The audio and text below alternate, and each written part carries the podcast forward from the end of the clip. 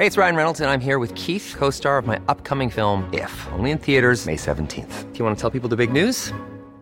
All right, I'll do. Sign up now and you'll get unlimited for $15 a month in six months of Paramount Plus Essential Plan on us. Mintmobile.com slash switch. Upfront payment of $45 equivalent to $15 per month. Unlimited over 40 gigabytes per month. Face lower speeds. Videos at 480p. Active Mint customers by 531.24 get six months of Paramount Plus Essential Plan. Auto renews after six months. Offer ends May 31st, 2024. Separate Paramount Plus registration required. Terms and conditions apply if rated PG. Las noticias. ¿Qué tal? ¿Cómo le va? Buenas tardes. Estás a punto de escuchar Yo soy Javier Alatorre. las noticias con Javier Alatorre. La vamos a pasar muy bien. Comenzamos. Sorry, baby, hace rato que yo te vi tocar ese gato. Una loba como yo no está pa' novato.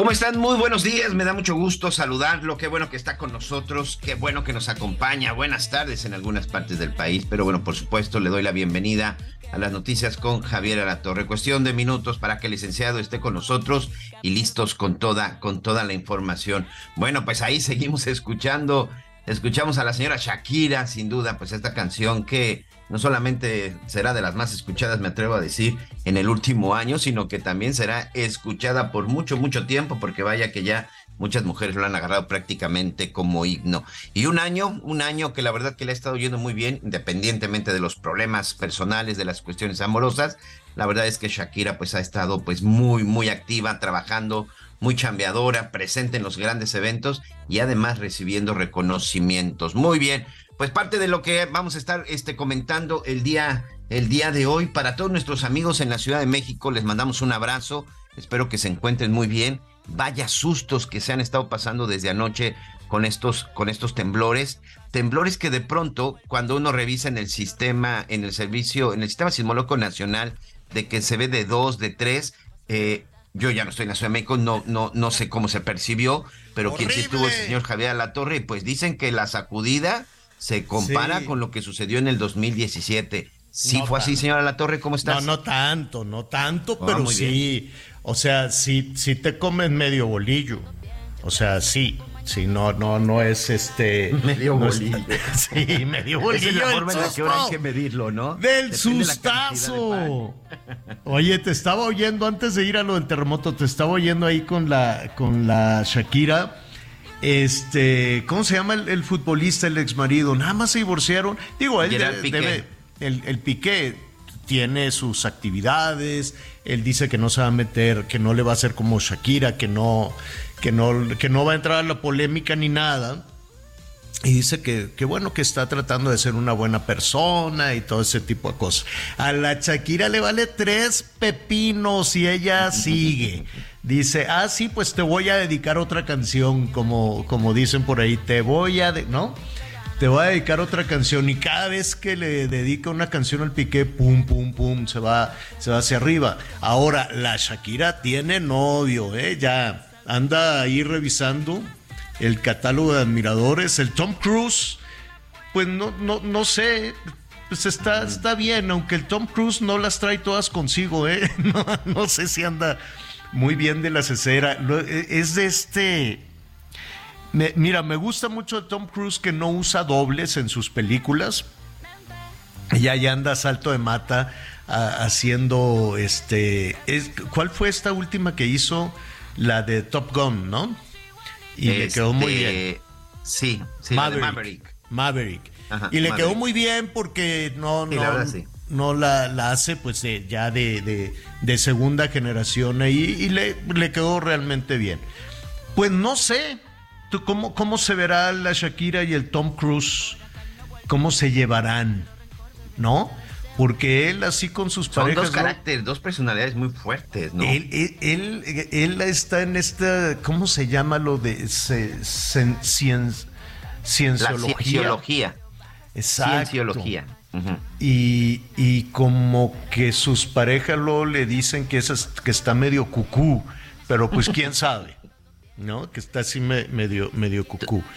Y luego el que, el que la, fue a, la fue a recoger le dijo, oye, vámonos por una nieve. Sí, órale, paso por ti, ahí en Miami, con su lanchota de 20 millones de dólares el, el Hamilton. El corredor inglés. Exacto. Entonces el Hamilton que tiene más dinero que el Tom Cruise. No, digo, no, no creo yo que la sabe, Shakira ¿no? sea ¿Quién interesada. Tiene suficiente dinero como para andar con quien se le dé la gana. No es por dinero, es por amor.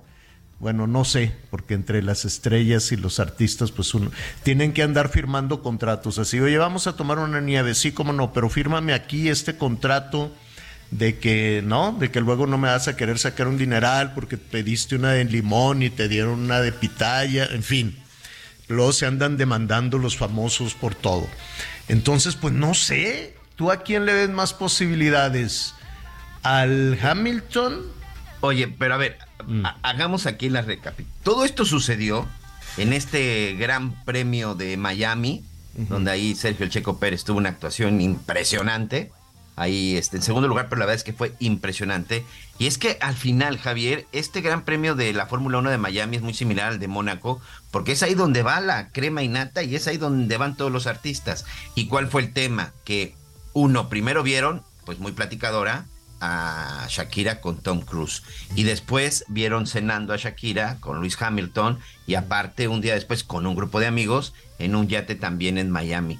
Este, por los perfiles y todo, eh, Luis Hamilton, eh, el, el corredor. Aparte te voy a decir algo, fue por ella en la lancha y Sí. llevaba salvavidas de cocodrilo para los niños, llevaba, Llevaba el inflable y todo, claro. llevaba todo, short aguado, todo para que pues también iban los, los chamaquitos. Pero pues vamos viendo, vamos viendo, qué bueno, ¿no? Qué bueno que, que pueda, como dice, como decían en las películas, voy a rehacer mi vida. Andy, ¿no? Así cuando, ¿no? Es que voy a rehacer mi vida y entonces le contestaban, el divorcio como es pecado, no te lo doy. Ah, bueno, pues ni modo, así eran las películas. Oiga, pues no me dio tiempo de saludarlo. Venía, corre, corre, corre, corre. Muy buenas tardes, calorcito. Una jornada también con un poquitito de, lluvia que eh, a estas alturas del partido todavía andamos con los frentes fríos, con estos calorones. Y estamos en el frente frío número 54, sur-sureste, con algo de lluvia, algo de lluvia, nada, nada considerable todavía, nada importante.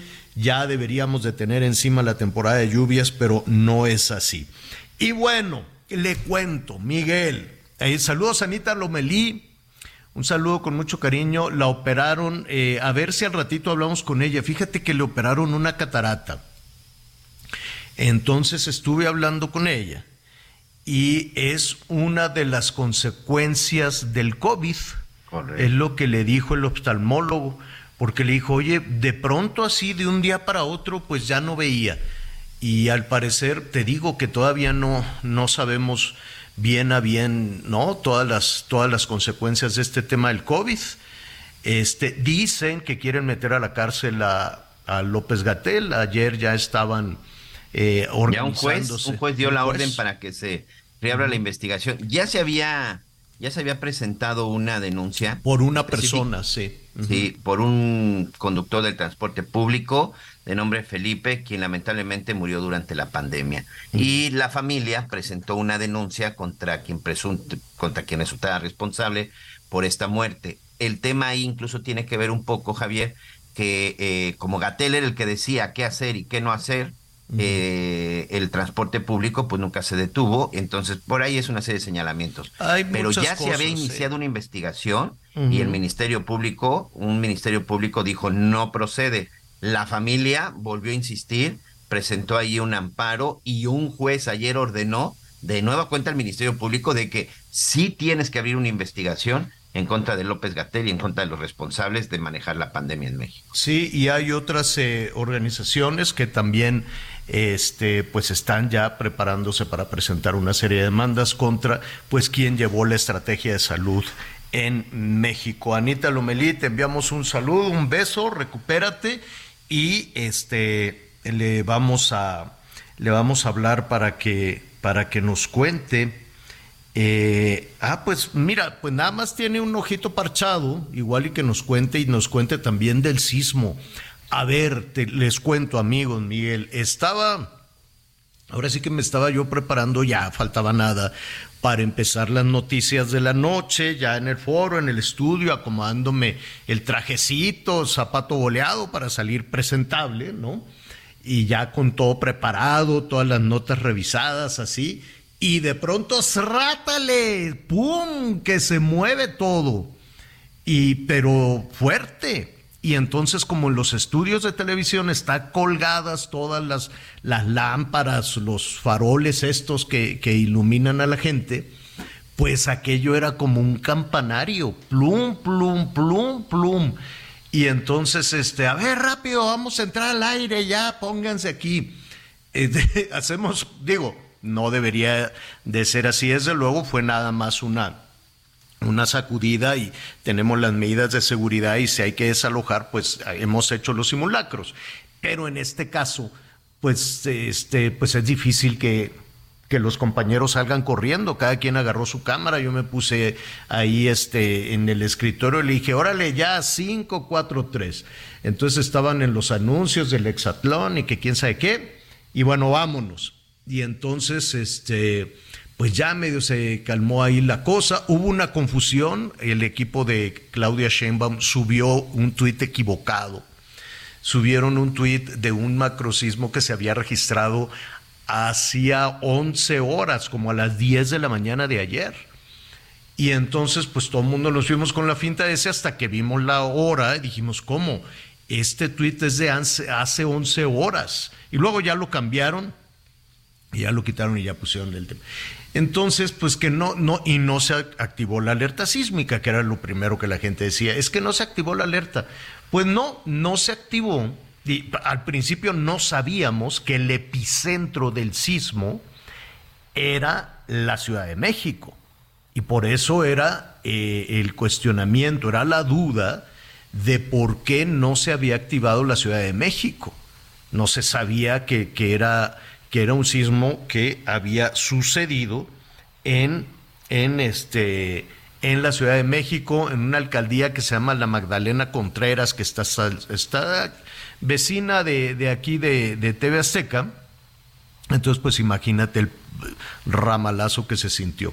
Entonces, porque después decían, claro, pues no se va a activar, no seas tanto. Y le digo, bueno, pero si no sabemos que, que el epicentro es en la Ciudad de México, pues tampoco lo íbamos a saber. Ya después que sabes que es en la Magdalena Contreras, hoy volvió a temblar, ¿eh? Hoy sigue temblando con... Van siete réplicas, señor. No solo réplicas, ya son sismos de la, en la Ciudad de México. Entonces ahorita le voy a, retomar un poquito de, la preocupación que hay en la capital de, la República. Antes déjeme saludar a Anita Lumelí. Anita, te están poniendo tus este, fomentos. ¿Qué te hicieron, niña? Hola. Fíjate, les cuento rapidísimo. Hola, Miguelito, Javier. Hola, hola, recupérate. De pronto me hice mi chequeo de salud el año pasado, en donde va incluida la vista. Entonces, por fortuna, salí 10 con mención. Perfecto. Y resulta que en noviembre, en noviembre empiezo a necesitar más luz en donde estoy y prendo la luz, aunque es de día, le subo el brillo a mi celular y aumento el número, el tamaño de la letra. Y luego ya me empecé a robar los lentes de mi esposo, de la hasta que en una farmacia compré cinco pares de lentes porque ya me daba miedo andar sin lentes para ver de cerca. Pero en mi cabeza tenía claro que acababa de ir, bueno, menos de seis meses a mi chequeo. Voy ya por fin al doctor y le dije, tengo un problema que no sé si es psicológico. De una semana, en tres semanas perdí la capacidad de leer de cerca. Pero ya, ya ves que lees, yo voy de acuerdo que con la edad vas perdiendo el sentido eh, pues, de la vista, el oído, pero el shock de Exacto, pero la velocidad con la que me pasó es lo que a mí me, me, me puso a pensar, así que fui a un doctor, fui a otro y a otro, y con mis estudios, evidentemente, me decían, mira, todos coincidieron en que tienen un número de pacientes importantes que han venido revisando sistemáticamente y que de pronto empiezan a perder la vista. Yo tengo, bueno, principio de cataratas, ¿no? Apenas. Este, una parte chiquita en un ojo, una parte más grande en otro ojo, que de cualquier forma yo hubiera tenido este padecimiento. Y me dice, pero el COVID, en tu caso, la conclusión es que le dicen long COVID, que son secuelas de COVID, y te afecta eh, de distinta manera el cuerpo de cada quien. A mí me, me aceleró esto y sí me afecta en mi vida cotidiana y en mi trabajo. Total, que ya me opero ayer un ojo, te hacen uno para que, Sí, viendo claro. que le va bien a uno, pues ya a la semana te hacen el otro. Ah, ok. Y es una operación, o sea, realmente es algo Oye, sencillo, y du- pero ¿Duele? te voy a decir, como no te anestesian, te sedan, porque, Ay, porque tienes que escuchar las instrucciones de... No, no, no, o- tienes que escuchar las ins- instrucciones del doctor. Ajá. A ver, ¿ves el punto rojo? Este, Pero ahí estás viendo el cuchillón o, o cómo o es con, con no, láser. es que, ¿qué crees? No, te inyectan Ajá. de un lado de del lado de externo del ojo y el el lente entra como taco, lo que yo Ah. entiendo. O sea, Ah, y estás no, no, viendo no. la aguja enorme que Está va- horrible. Ah, Fíjate que no ves eso porque te parchan un ojo y Ah, hacen todo para que tú no veas eso. Yo le dije, mire, yo voy a entrar, pero no tenga arriba como en los dentistas la lámpara con un espejo que ahí se refleja todo porque yo me muero. Claro. No, no, no, no, no. Tómate Entonces, un tequila antes, así de hecho. no, no, Javier, seguro. Entonces, muy sencillo, estás siete horas en el hospital, sales por tu propio pie, pero sí es muy incómodo porque es como si te, si te- si te meten una piedra grande. este, y, En el ojo. y total, pero es, pero es más, más incomodidad, molestia y ardor que otro tipo de, de intervenciones, gracias a Dios, pero ahí la dejo. Entonces estuve molesta, es- estaba escuchando un audiolibro y sí sentí un jaloneo y mi casa, que es la de ustedes, este, y la mía también, tronó. Entonces, este, mi ¿Qué piso, esposo, ¿En qué piso estás? yo, vivo como un piso seis, Mira, qué miedo. Pero mira, cuando suena la alerta sísmica, la instrucción que tenemos es bajar. Si no quieres bajar, pues el, el- ya tenemos los puntos donde tenemos que estar. Entonces yo por lo general agarro mi mochila, que trae lo mío y de mis compañeros, porque luego todo el mundo sale sin mochila, este y ayer le digo a mi esposo, agarra la mochila. Entonces se va mi esposo a mi closet, ¿no? Yo que de- está en una oficina, la mochila, y, y se acabó el de este. Y yo, Javier, se me salieron las lágrimas porque con un ojo tapado me operaron. Este, y toda sedada y las medicinas y todo. Qué susto. Entonces- Y mira, siempre hablamos de que hay que tener cuidado con las personas mayores, que necesitan un protocolo en particular. También hemos hablado del protocolo que se requiere cuando una persona tiene discapacidad, que no que no puede vivir sola ni decidir este bajar, subir o estarse a donde esté gente con silla de ruedas. Pero ayer que no pude operar como normalmente hago, este y pobre de mi esposo porque o sea, lo traigo camoteado de que antes de que agarre el celular se sale para empezar a ver cómo está uno, cómo está el otro. Este, pero se le olvidó yo, ¿no? Te dejaron. No, él dijo, Anita le- ya está le- hasta en el claro, jardín ella es la que siempre toma la, la iniciativa y se le olvidó que no veías bien. Ay, qué sí, barbaridad. y entonces me grita, ¿no vas a bajar? Y, y a mí ya se me caían las lágrimas. O sea, a mí se me salían las Tú lágrimas. llorabas como la desdichada de Elvira. ¡Me Y en un dejaron! En un, en un segunditito, porque Javier no duró nada, Nada. pero sí me asustó, sí me asustó que, que en el poniente, que no suele eh, sentirse Sen- los sentirse. temblores pequeños, Claro, claro. o sea, yo, entonces yo ya no, sí, entonces entré en una crisis momentánea que ya después, en tres minutos, ya todo el mundo Claro. se reportó, todo bien, te vimos, Este, y, y pues entender, ahora está el tema de por qué tiembla eh, porque tiembla en la Ciudad de México. Y mira, al ratito, Anita Miguel, vamos a hablar con un especialista, porque me pasé toda la noche, dije, a ver, a ver, ¿qué está pasando? ¿Qué está pasando aquí?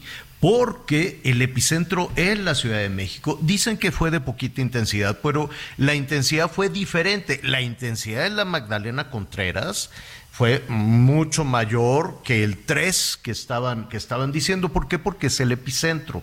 Entonces, a ver, nuestro, nuestro país hemos, hemos hecho, como vivimos en una faja volcánica, o sea, estamos, eh, eh, es el país de los volcanes este, y además eh, nos dijimos, ¿dónde nos podemos poner? Ahí en donde hay cinco placas tectónicas. Son cinco placas enormes, la placa continental, la placa del Pacífico, la placa del Caribe, la placa de Cocos, y van compitiendo una con otra.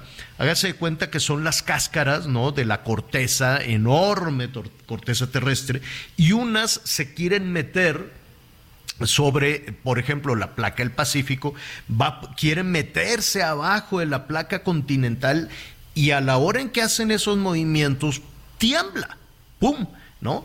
Y entonces ese, ese eh, temblor, ese movimiento, ese choque potente, enorme, ese choque de las gigantescas placas, genera, uy, ahí viene el helicóptero, genera este un sismo en la Ciudad de México. Pero, ojo, la Ciudad de México es una cazuela, seca, pero es una cazuela hemos, hemos hecho hasta lo imposible durante los últimos 500. Le ofrezco una, una disculpa.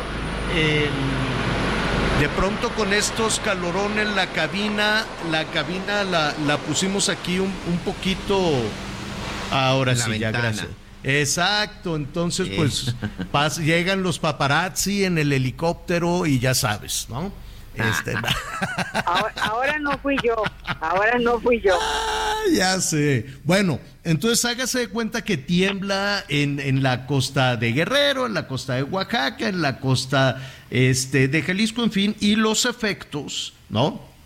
Se sienten pues este en la zona metropolitana de Guadalajara o se pueden sentir en la en la Ciudad de México, pero la Ciudad de México es una cazuela con los sedimentos son el suelo de esta cazuela que ya está seca. Porque aunque parezca increíble, llevamos 500 años tratando de secar la cazuela. ¿no? Estaba la, Ciudad de México eh, hace 500 años rodeada por agua y con el crecimiento de la ciudad pues fuimos secando y secando y secando el lago en medio de ese lago pues estaba la Gran Tenochtitlán, después la Ciudad de México, y lo hemos ido secando. Pues argumentos hay muchos, dicen que por cuestiones sanitarias, que, que pestilencia, que no se puede, que, no, que, que tenemos que crecer y crecer y crecer, y ya, y ya lo secamos. Entonces la cazuela está seca. Si no hay aquí un movimiento de, de placas tectónicas, porque es una cazuela, con el suelo es un sedimento. Hágase de cuenta, las imágenes, imagínese usted una presa que está al 30, 40% y en donde ya no hay agua, así como se ve cuarteadito, seco, así es el, el suelo de la Ciudad de México, es un sedimento. ¿Qué está tronando? Pues no lo sabemos porque no es un movimiento de placas tectónicas, puede ser una falla, pero ¿qué, qué, se, ¿qué está reventando en diferentes partes de la Ciudad de México y por qué? La misma Claudia Sheinbaum acaba de decir mañana que convocó a varios científicos allá a su oficina, dijo, a ver, señores, hagan la tarea hoy y nos vemos aquí mañana porque necesitamos saber qué está tronando en, en la ciudad, porque además no fue el de anoche, los de hoy en la mañana, ahorita déjenme darles una, una revisada, el de anoche no fue a mucha profundidad, no fue a mucha profundidad. Entonces hágase cuenta que la cazuela hizo crack. Y luego, ¿por qué está tronando la cazuela que es el Valle de México, rodeado de volcanes y ya seco, ya sin agua?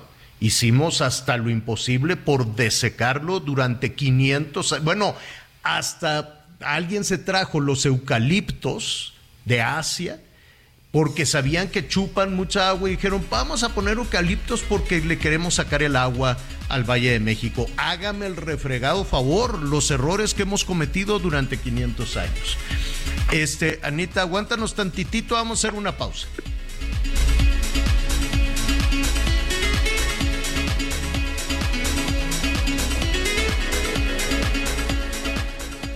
Conéctate con Javier a través de Twitter, arroba javier-alatón. Sigue con nosotros.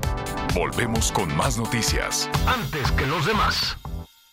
Todavía hay más información. Continuamos. El colorido de las artesanías, los sabores de la comida y la calidez de la gente de Yucatán llegan a la Ciudad de México. Ven a la Feria Yucatán Expone. Conoce y disfruta de la cultura, la gastronomía y productos de la tierra del Mayab Eterno.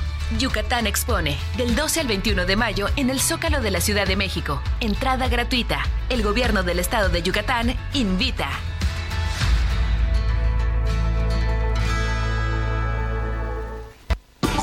Las noticias en resumen. Un juez instruyó al Ministerio Público a investigar el actuar del subsecretario de Salud, Hugo López Gatel, como responsable de la emergencia por COVID-19 en México. Lo anterior debido a las omisiones en las que probablemente habría incurrido durante los tres años en lo que estuvo activa la contingencia sanitaria por pandemia, informó en un comunicado el abogado Javier Cuello Trejo. Autoridades de Michoacán descubrieron una fosa clandestina con siete cadáveres en un barranco cerca de los límites con Guanajuato. La Fiscalía del Estado confirmó que los cuerpos estaban en avanzado estado de descomposición y fueron enviados al Servicio Médico Forense para su identificación. La Suprema Corte de Justicia de la Nación se declaró legalmente incompetente y rechazó revisar un amparo promovido por el narcotraficante Rafael Caro Quintero contra su extradición solicitada por Estados Unidos. Y hoy el dólar se compra en 17 pesos con 10 centavos y se vende en 18 pesos con 20 centavos. Bueno, pues un poquito más, más adelante vamos a ver este asunto del, del sismo, qué es lo que pasa. Hoy ha seguido temblando también en otras alcaldías de la Ciudad de México. No suena la alerta sísmica, pues no, no suena porque, eh, porque el epicentro es aquí. Porque, no, si, si diera tiempo, pues sonaría. ¿no? Eh, suena cuando hay un epicentro en las costas de, del Pacífico, por ejemplo y entonces pues a los habitantes de la Ciudad de México les dan algunos segundos, ¿no? 40, 50 segundos aproximadamente para que tome las medidas pertinentes, pero cuando el epicentro es aquí, por lógica, pues no no sonará. Bueno, ya les estaremos eh, informando. Saludos a nuestros amigos que nos sintonizan a través del Heraldo Radio en la Ciudad de México. Yanita Lomelí, cuídate, recupérate. Estaremos ahí muy, muy, este, muy pendientes de tu recuperación. Muy bien. Oiga, a ver, vamos eh, al otro tema en desarrollo.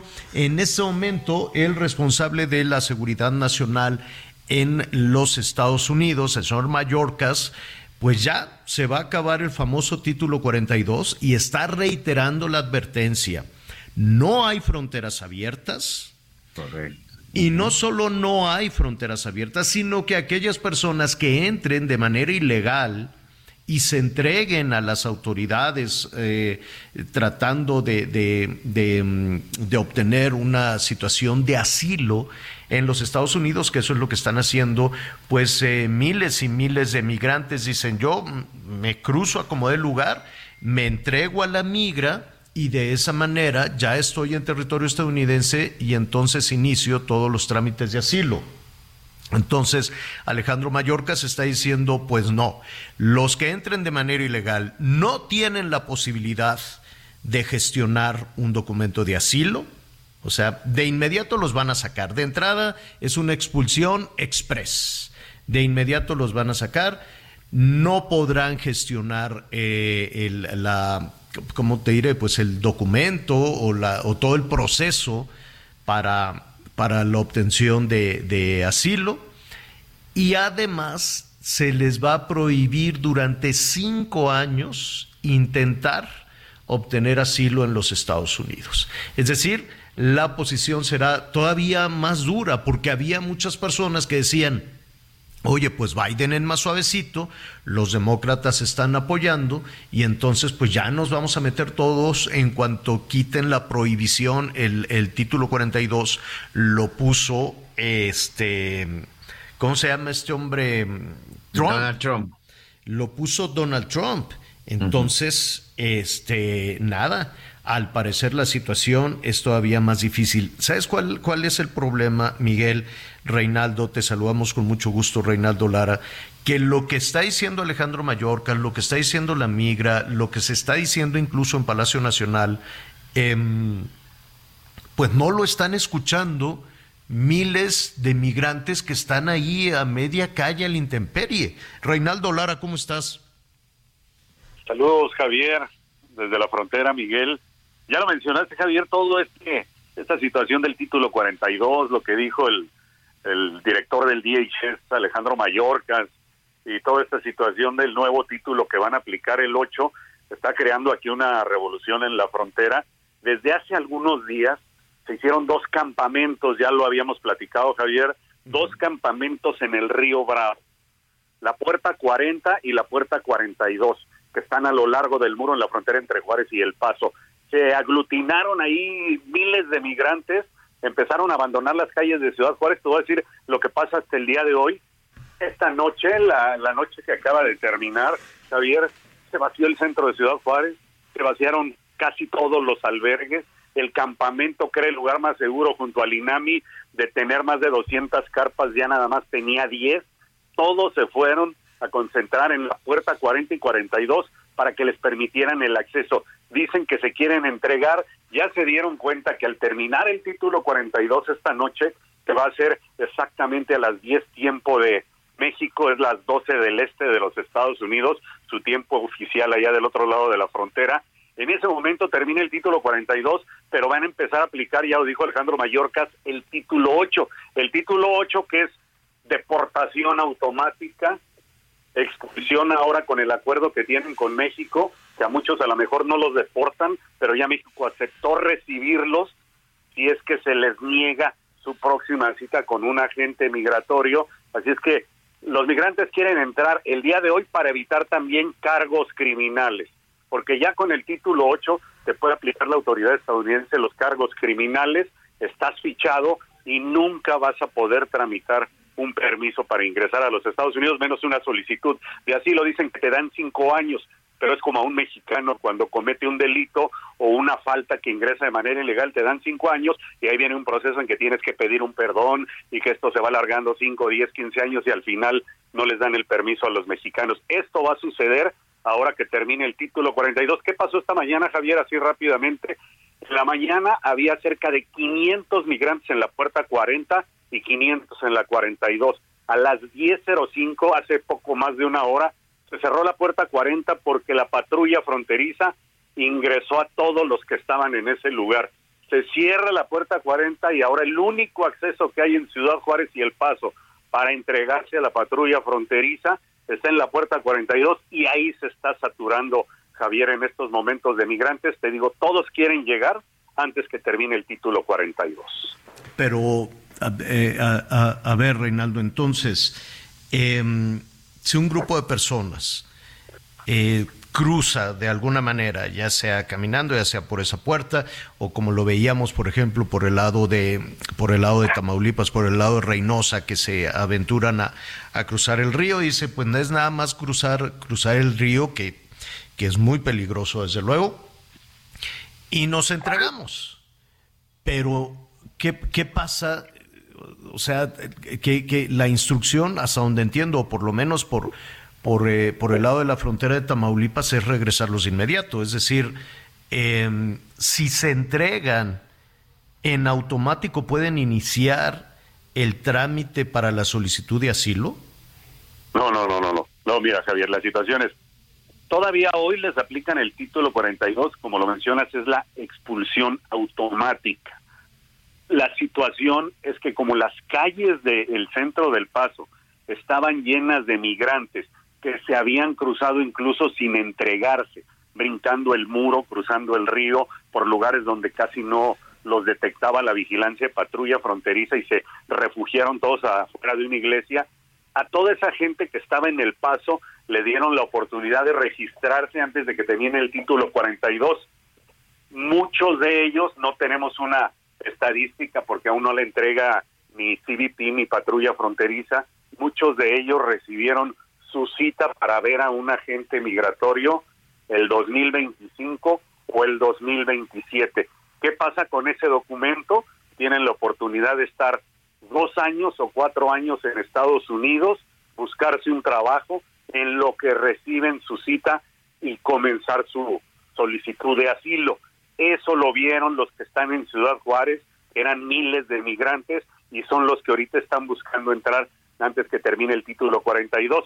Piensan que va a haber la oportunidad de, estar en Estados Unidos si enfrentan a un agente migratorio que les dé una carta o un documento para su cita de asilo en dos o cuatro años. Es lo que ellos están buscando, porque no han podido aplicar a través de, esta aplicación del CBP One, es la que tú mencionabas. El CBP One es la única manera, ya lo dijo Estados Unidos, de poder entrar de manera legal a los Estados Unidos a solicitud de asilo. Antes entraban de 100 a 200 aplicaciones por día y ya anunció que ahora que termine el título 42 lo van a subir a mil y esperan más de 30 mil en un mes que sean recibidos con, a través de esa solicitud.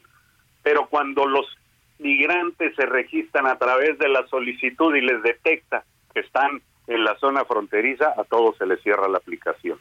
Según datos de CBP, tienen que estar o en Guadalajara, o en México, o en su país de origen, ya a partir del día de hoy, para poder aplicar a través del CBP One.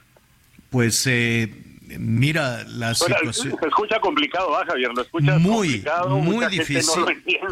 muy difícil, muy complicado. Lo que, lo que queda de todo esto, que desde ayer y hoy está eh, reiterando el responsable de la seguridad nacional de los Estados Unidos, es que no hay una frontera abierta y. Eh, y que aparte, aparte, Reinaldo, lo que nos estás escribiendo en El Paso se está repitiendo en muchísimas ciudades de los Estados Unidos, no nada más en El Paso.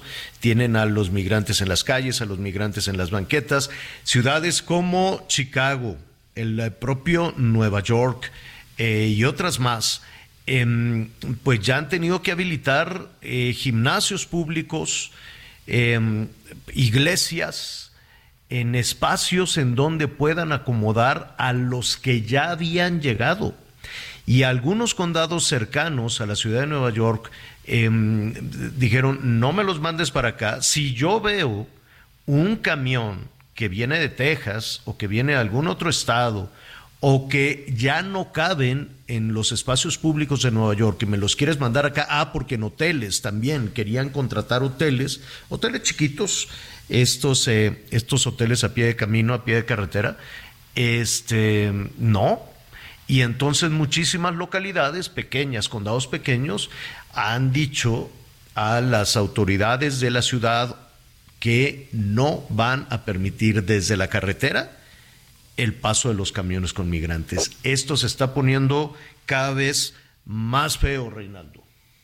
Javier, es que ahí entra también el tema político, el gobernador de Texas dice, por Texas nadie entra, mando Guardia Nacional, elementos del ejército, y precisamente el gobernador de Texas es el que recoge a los migrantes, los sube en camiones y los manda hasta Nueva York. Ya vienen ahí las, las afectaciones, pero la situación, Javier, es que en El Paso ya se activó una escuela pública, el municipio, y ahí viene también las alcaldías, ¿no? En distintos municipios eh, de los Estados Unidos lo que hacen es declaratoria de emergencia para recibir miles de millones de dólares en presupuesto para atender esta contingencia.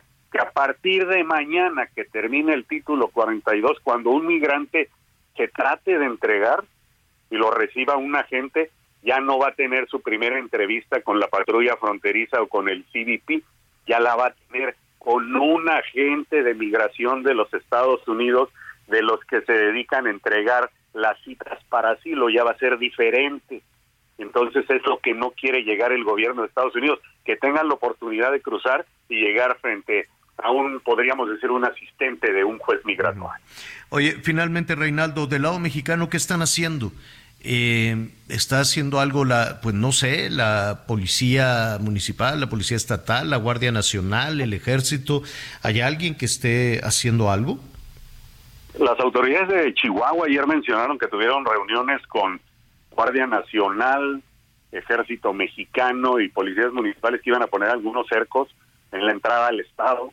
En este caso te estoy hablando de cuando entran de Coahuila acá al estado de Chihuahua para verificar el ferrocarril porque los últimos migrantes están llegando por tren. Todavía hoy en la mañana llegaron cerca de 600 migrantes en el tren, bajaron y lo que hicieron fue caminar directamente al río Bravo. Ya saben que unos tuvieron la oportunidad y se corre el rumor entre ellos y se mandan mensajes y vienen pensando que se van a entregar antes que termine el título 42. El municipio de Ciudad Juárez ya revisó por las calles, ya vieron que ya no hay tantos migrantes, dejaron de activar un albergue que tenían preparado y por lo pronto todo el mundo está a la expectativa del lado mexicano de qué va a suceder, porque ya están federales que los van a seguir regresando.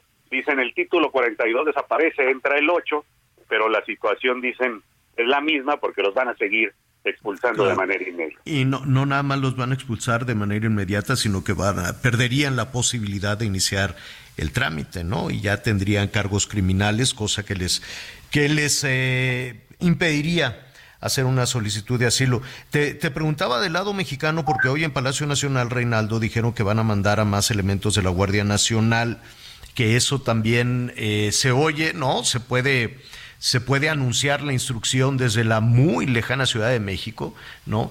Y uno se imagina cómo los van a mandar. Bueno, pues los van a subir a un avión, van a aterrizar en Juárez, los van a bajar y luego ¿qué hacen? ¿Hay espacio también para instalar, por ejemplo, qué quieres? 500 elementos de la Guardia Nacional. Mira, Javier. ¿En dónde comen, dónde duermen, dónde hacen pipí, dónde se bañan? Lo que pasa es que, Javier, aquí en Juárez, en, un año se instalaron tres cuarteles de la, de la Guardia Nacional. La situación es que desde hace unos meses el río Bravo no tiene vigilancia. Vino esta mm. situación de cuando se quemó el Instituto Nacional de Migración y desaparecieron ya todos los agentes.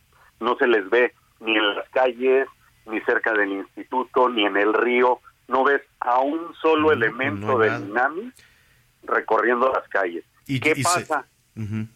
Es que llega, van a llegar los elementos de Guardia Nacional, Javier, y lo más seguro, con el acuerdo que hay de autoridades, es que los, los pongan a lo largo del río Bravo para evitar que los migrantes traten de cruzar al otro lado de la frontera. Pues vamos a estar, eh, vamos a estar atentos a lo que suceda de aquí a la medianoche. Te vamos a escuchar, te vamos a ver y te vamos a escuchar esta noche en Hechos con toda, con toda la crónica. Reinaldo, muchísimas gracias. Gracias, Javier. Un saludo, Miguel. Hasta luego. Eh, pues, gracias, suerte. Amigo. Ahí está Alejandro Mayorkas, dice, nada, no hay una, una política de, de, fronteras abiertas, ¿no, Miguel? Lo está, lo está diciendo esa información. Sí, estoy aquí muy pendiente de la conferencia de prensa y ha advertido y está consciente que se viene una época muy difícil, dice semanas difíciles en la frontera, en nuestra frontera sur, pero no está abierta. La frontera no está abierta. Habrá detenciones, deportaciones aceleradas, persecución judicial y castigos de reingreso a Estados Unidos a partir del 12 de mayo que se aplica el título 8 y fue pues muy claro, termina el 11 de mayo a las 11:59, horario en Estados Unidos, el título el título 42, pero también hace una crítica y un llamado Javier. Dice Alejandro Mayorkas, nuestra situación actual es el resultado de que el Congreso dejó un sistema de inmigración obsoleto y roto durante más de dos décadas. Arréglalo. Se parece al argumento que dan también los que gobiernan en México. Es que los de antes ya deja, por eso ganaste, por eso estás ahí. Porque durante la campaña te quejabas de lo que hacían los de antes, entonces ya deja de quejarte de lo que hacían los de antes y eh, hay que tener una solución a esto que es una locura, porque la gente la está pasando francamente muy mal. Fernanda Rivero es em, coordinadora de comunicación e incidencia en Equipo Sin Fronteras, que le han dedicado desde luego muchísimo análisis y tiempo al tema de los migrantes en las dos fronteras, porque la frontera sur también está está verdaderamente complicada. Me da gusto saludarte, Fernanda. Buenas tardes. ¿Qué opinión te merece lo que está sucediendo? Buenas tardes, Javier. Un saludo también a Miguel y a todo el auditorio que nos escucha el día de hoy.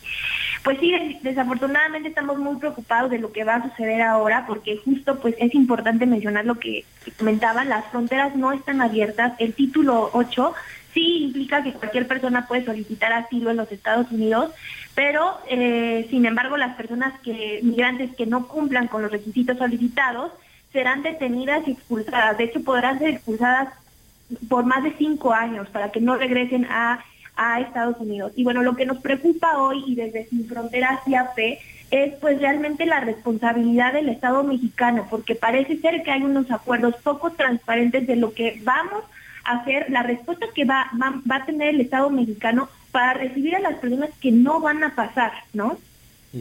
Y, sabemos algo de eso porque lo que se dijo hoy en Palacio Nacional simplemente se habló de que se mandarían unos elementos de la Guardia Nacional con la instrucción de no actuar, de no lastimar, ¿no? De no, este, pues ya sabemos cómo ha actuado la Guardia Nacional en la frontera sur y ahora les dijeron que, que no actúen de esa manera. Entonces, ¿cuál sería la solución desde México?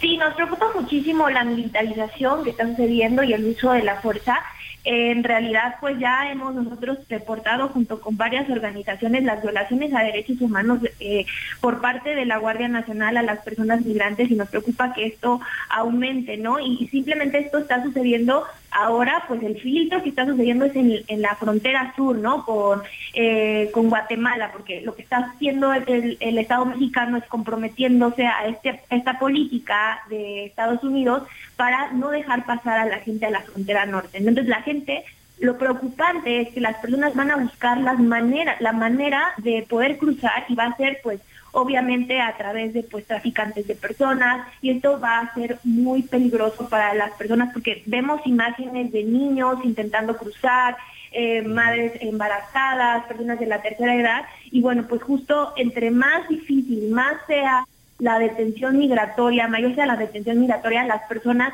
eh, pues van a buscar rutas más complicadas. Ya tenemos estas historias terribles de los trailers, ahora también estamos muy preocupados, pues lo, justo lo que está sucediendo en las estaciones migratorias, ahora hay un monitoreo de la Comisión Nacional de Derechos Humanos en estas estancias provisionales y estaciones migratorias.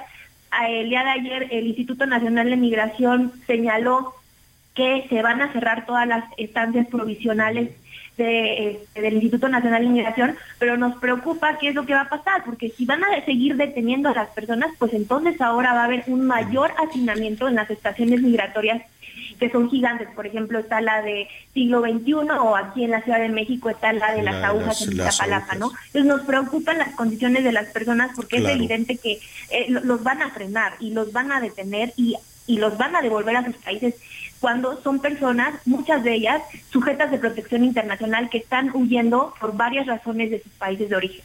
Claro, nadie, eh, digo, yo sé que hay, eh, hay personas que, que migran en, el mundo por decisión propia, por buscar un mejor horizonte, porque son estudiantes, profesionistas, deportistas. Bueno, mientras así sea, me parece muy bien, pero cuando eres expulsado por la violencia, por la pobreza, que es una forma terrible de violencia, por el crimen organizado, por lo que tú quieras, o porque simple y sencillamente no puedes sacar adelante a tu familia y estar en esta, en esta situación desesperante, nadie quiere estar cruzando por, por México con lo que eso significa para llegar después a un tapón en la frontera norte de nuestro país. Fernanda, aquí hemos hablado de que las mercancías, el dinero se mueve a una velocidad impresionante en el mundo y las personas estamos eh, pues verdaderamente atoradas en una situación tremenda. ¿Dónde ven ustedes en Equipos Sin Fronteras la solución a esto?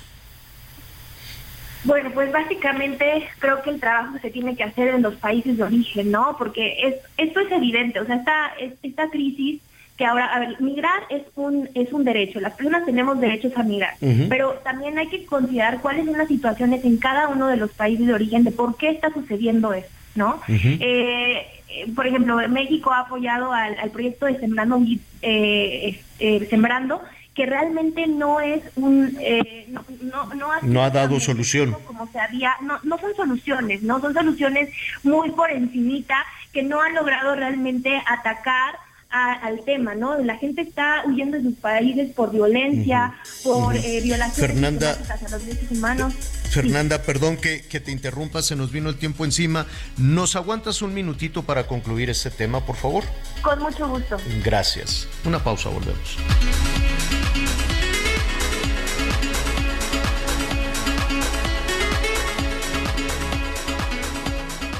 Conéctate con Miguel Aquino a través de Twitter, arroba Miguel Aquino. Toda la información antes que los demás. Ya volvemos. Todavía hay más información. Continuamos.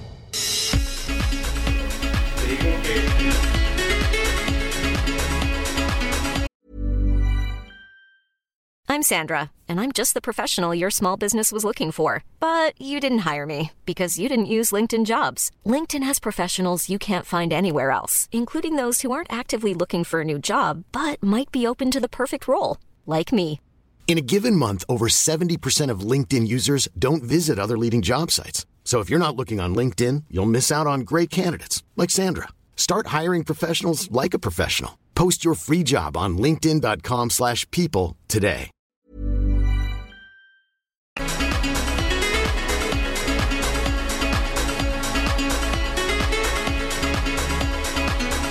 Muchas gracias. Sí, bueno, muchas gracias. Ahí estamos precisamente al aire, estamos platicando acerca de lo que está sucediendo en este momento en la frontera con Fernanda Rivero, coordinadora de comunicación e incidencia en Equipos Sin Fronteras. Y bueno, pues ya lo veíamos, Fernanda, y sobre todo el mensaje de Alejandro Mayorkas es contundente. Está cerrada la frontera, así que quien intente hacerlo después del que termine el título 42, pues literal será considerado un delincuente, un criminal para los Estados Unidos. Así es, pues nos preocupa, muchísimas gracias, nos preocupa mucho eso. Creo que hay algo erróneo aquí, tanto del gobierno de Estados, Unidos y de México, que se ha tratado como un tema de seguridad nacional cuando se debe de considerar que es un tema de seguridad humana, ¿no? Como bien decía Javier, en realidad, eh, pues las personas no migran porque quieren embarazadas, usan cruzan ríos eh, con los niños en brazos, ¿no? Entonces justo es el reto también, el reto a la información, que las personas tengan acceso, porque justo ahora pues todas vienen esperanzadas de poder cruzar el día de mañana, pero bueno, se van a enfrentar a esto, se van a enfrentar a, tanto a la, militarización, tanto de Estados Unidos como los con la militarización mexicana con el Guardia Nacional, al crimen organizado también y también a la xenofobia de las personas mexicanas que a veces pues no no comprendemos el hecho de la necesidad de las personas a migrar, ¿no?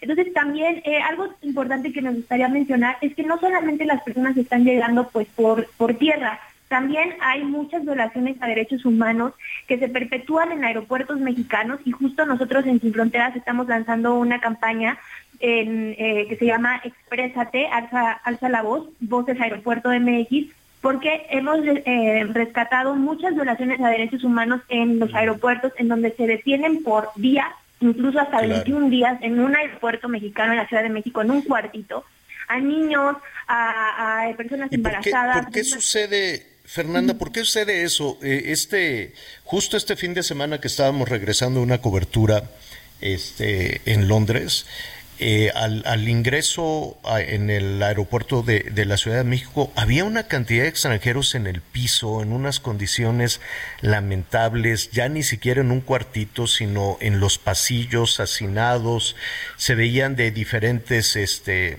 de diferentes nacionalidades.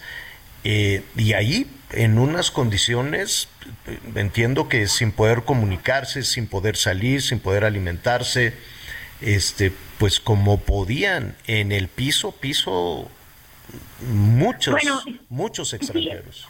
es terrible lo que está pasando en todos los aeropuertos mexicanos. Eh, justo, bueno, nosotros hemos reportado junto a varias organizaciones que estos cuartitos que hay en, en los aeropuertos, pues suceden muchas violaciones, ¿no? En realidad hasta tenemos reportes de personas que han muerto ahí también pues llega mucha gente que no habla español, entonces no tienen acceso ni siquiera a una llamada, a comida. La comida es responsabilidad de la aerolínea. Entonces, si por ejemplo es una persona que viajó en una aerolínea low cost, entonces eh, tiene que pagar mucho dinero para poder, este, para poder alimentarse, ¿no?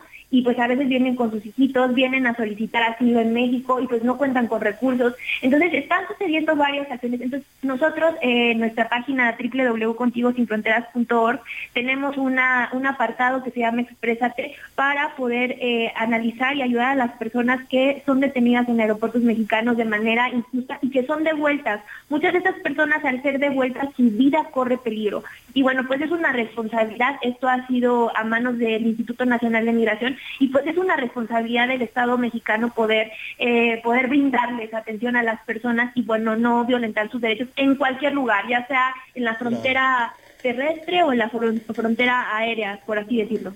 Y eso y de esto es difícil enterarse.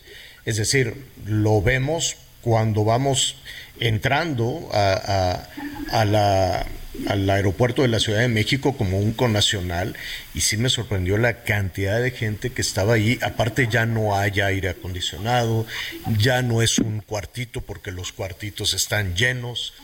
Em, sí, es, sí, es una, sí es un asunto serio porque además, ¿quién lo puede ver? ¿No?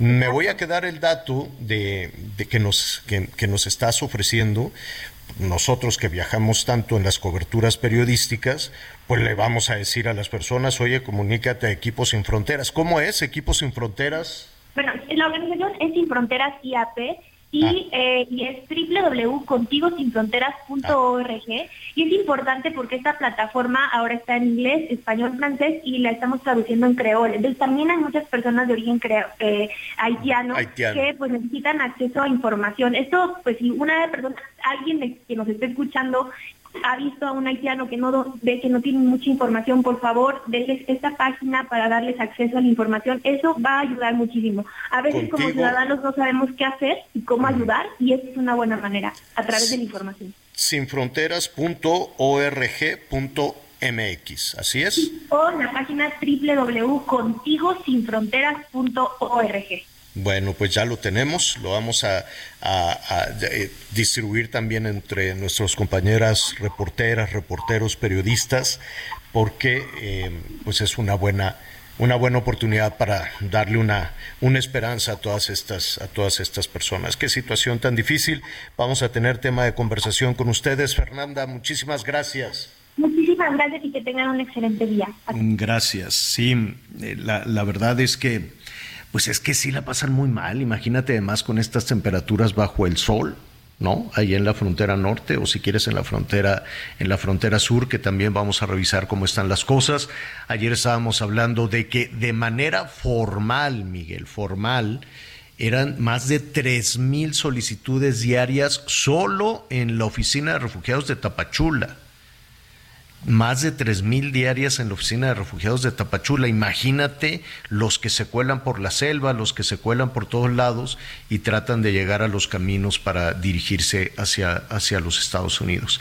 Es un asunto muy serio lo que está sucediendo y donde tenemos que hacerlo con dignidad y apelar a la humanidad. Yo sé nuestros amigos que nos escuchan allá en Chiapas dicen es que ya no se puede vivir aquí porque pues todas las ciudades están también este, llenas, llenas de, de, indocumentados que están viviendo en la calle, que hacen sus necesidades en las calles. Los presidentes, las presidentas municipales también están superados porque no hay quien, quien los apoye con, con dinero, pero entendemos también que es una que nadie quiere por su gusto estar tirado en una banqueta afuera de un mercado pidiendo limosna, ah, ¿no? Ahorita, eh, eh, bueno, en los casos que normalmente vemos, pero ahorita, por ejemplo, Javier, que estoy viendo aquí algunas imágenes de las cadenas norteamericanas, ya terminó la conferencia de Alejandro Mallorcas, y están exactamente en la frontera de la zona de California y, bueno, por supuesto, con Tijuana, muy cerca de lo que es la zona de San Diego en donde incluso parte de la, de la valla, de la malla fronterizo, del muro fronterizo, da o termina en el mar. El hecho es de que en una toma aérea se ven ahí todos los medios, junto con las unidades de Guardia Nacional, junto con las unidades del ejército, por supuesto del lado de los Estados Unidos, y ya sabes, todas estas unidades con sus antenas parabólicas que están transmitiendo en vivo, y la imagen que estoy narrándote es de un dron. Del otro lado se ve un campamento, un campamento con plásticos, Javier. Un campamento en donde la gente eh, pues ha instalado y tiene varios días instalada en esta zona. Se ven fogatas, se ve de todo, hombres, mujeres, niños.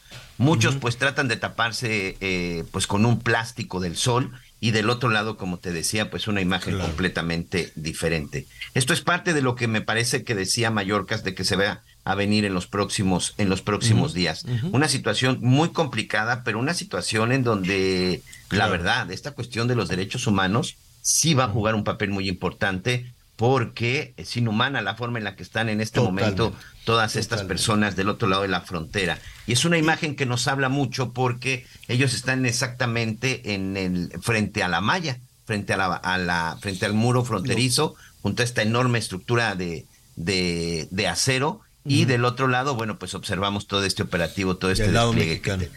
Ya no, está, está terrible y además la Ciudad de México está muy lejos. La Ciudad de México anda en otros temas, andan en las bardas, andan en los temas electorales. Dijeron que van a mandar a los elementos de la Guardia Nacional, pero ¿qué van a hacer los elementos de la Guardia Nacional? De hecho, pues yo imagino que en cuanto lleguen... Deberían de mandar a la gente de la Secretaría de Salud, porque además hay un brigadas, tema, brigadas Los migrantes ya están aquí y ya cruzaron desde el sur del país, o sea, ya están aquí.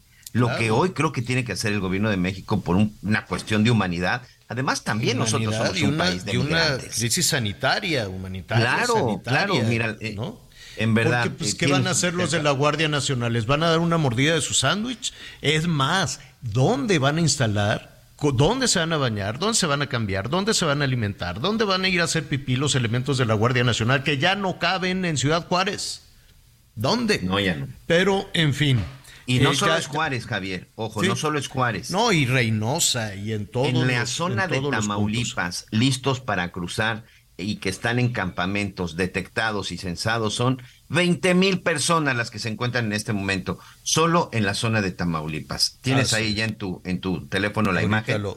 ahorita lo, vamos a, lo vamos a comentar porque ya tenemos personas, señor. Ya tenemos a nuestro siguiente invitado, es un, es un asunto de emergencia. Y mire, regresando a este tema del que hablábamos en la Ciudad de México, em, tratábamos ¿no? De, de, retomar esta situación. Nuestro país está en una zona en el mundo de alta sismicidad. Dijimos, aquí está increíble, cierto, tenemos un país bellísimo, una faja de volcanes majestuosos, increíbles, ¿no? Y en nuestro país sobre cinco placas tectónicas que se mueven todo el tiempo. Están compitiendo, una quiere estar por abajo, otra va por arriba, y están chocando, están compitiendo, y eso generan los sismos. Pero ¿qué pasa? Eh, de alguna u otra manera ya estamos familiarizados con este tema, la alerta sísmica, protección civil, qué hacer, eh, los epicentros, ¿no? En Guerrero, en Oaxaca, en donde, en donde usted quiere. Pero cuando el epicentro es en, en la Ciudad de México, en esta cazuela seca, si usted quiere, cazuela enorme de la Ciudad de México. ¿Por qué? ¿Qué, qué truena? ¿Qué pasa? con esta olla seca que es el Valle, el Valle de México. Y digo olla seca porque pues mire que nos hemos esforzado 500 años, por absurdo que parezca, en desecar precisamente el entorno de la Ciudad de México. Doctor Gerardo Suárez Reynoso es investigador del Instituto de Geofísica de la UNAM. Y entonces, Gerardo, decidimos recurrir a un experto como tú para que nos diga qué está sucediendo con esto que la autoridad le dice microsismos. Pues no sé si son micro, macro, son, son sismos. ¿Cómo estás, Gerardo? Qué gusto saludarte. Buenas tardes. Igualmente, muy buenas tardes y buenas tardes a tu auditorio. Eh, ¿qué, sucede con, con, la Ciudad de México con estos eventos de las últimas horas? Sismos con epicentro en algunas alcaldías de la ciudad. Pues mira, la definición, si les llamamos microsismos o sismos o como sea, pues la verdad no es tan relevante. En el sentido estricto sí son microsismos porque son muy pequeñitos, aunque fueron ciertamente sentidos fuertemente por, por la gente en la en, el, en, el, occidente de la ciudad. Yo tengo varios amigos y familiares que... Que, te reclamaban seguro. Sí, sí, ¿qué, es lo que está pasando? y, y, estos sismos locales, y les llamo locales porque son sismos, sí, son, son pequeños, el sismo más grande fue de, de magnitud 3.0 y ahora el servicio sismológico lo está revisando y lo, lo va a bajar un poco. Este, pero son sismos relativamente pequeños. Si los comparamos con los que ocurren en la costa del país y a los que estamos acostumbrados a sentir de otra manera en la ciudad, como remecidas largas y que duran mucho tiempo. Pero estos son pequeños, pero como ocurren justo debajo de nosotros, porque ocurrieron a escasos uno o dos kilómetros por debajo de la gente que estaba ahí en, en Magdalena Contreras y en Álvaro Obregón, pues lo sienten muy fuertemente y son muy breves, pero lo que se llama la aceleración del terreno, que es como se mueve el, el, el, terreno cuando ocurre un sismo, es relativamente alta. ¿Por qué? Porque estamos muy cerca. Entonces, sí nos causa sosiego, este, ciertamente, el sentir sismos de esa forma, que no estamos acostumbrados en la Ciudad de México, porque no ocurren frecuentemente, pero sí los tenemos ocasionalmente. ¿Y qué, qué lo provoca? ¿Qué lo provoca? Lo provoca, lo provocan fallas geológicas locales que no vemos porque tú lo decías de otra manera, que hemos este secado este valle y lo hemos cubierto de cemento y de pavimento. Pero debajo de todo eso hay fallas geológicas que nos es difícil mapear, es decir, seguirlas justamente por esto, pero que existen y estas fallas geológicas tienen movimientos episódicos que esperemos no pasen de ser de estas de estas magnitudes. perdón, perdón que, te interrumpa y perdón mi ignorancia. Una falla geológica es eh, es como una grieta. No es una grieta en el sentido de que no está abierta y ni se abre como vemos en las películas y se traga a la gente, sino podemos pensar más en una fractura. Si son fracturas, que, que, pueden moverse de forma episódica, no se mueven de forma continua, cuando este, hay una carga de esfuerzo sobre ella. Y vivimos en una zona sísmica, en, particularmente en el sur del país, pero también en el centro de México.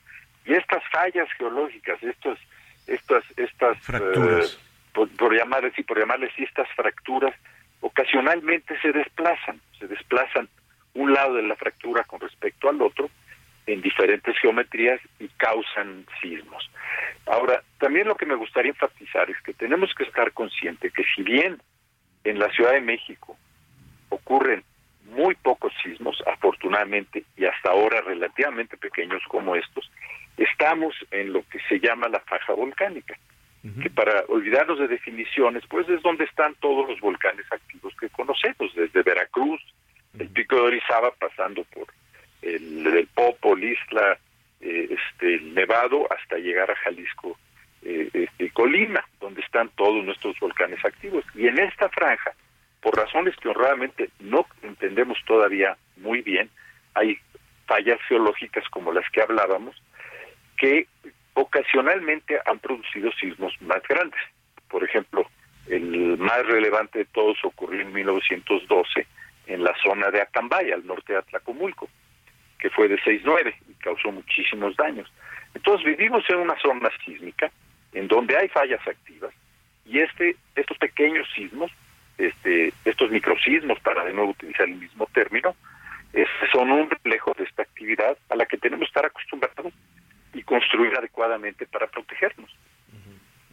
Eh, el, asunto es que eh, pues hemos eh, llevamos relativamente poco, poco tiempo con, con esta situación. Eh, todavía hoy por la mañana se registraron otros más, hace mm, algunas semanas, eh, también con un epicentro en la Miguel Hidalgo, en fin.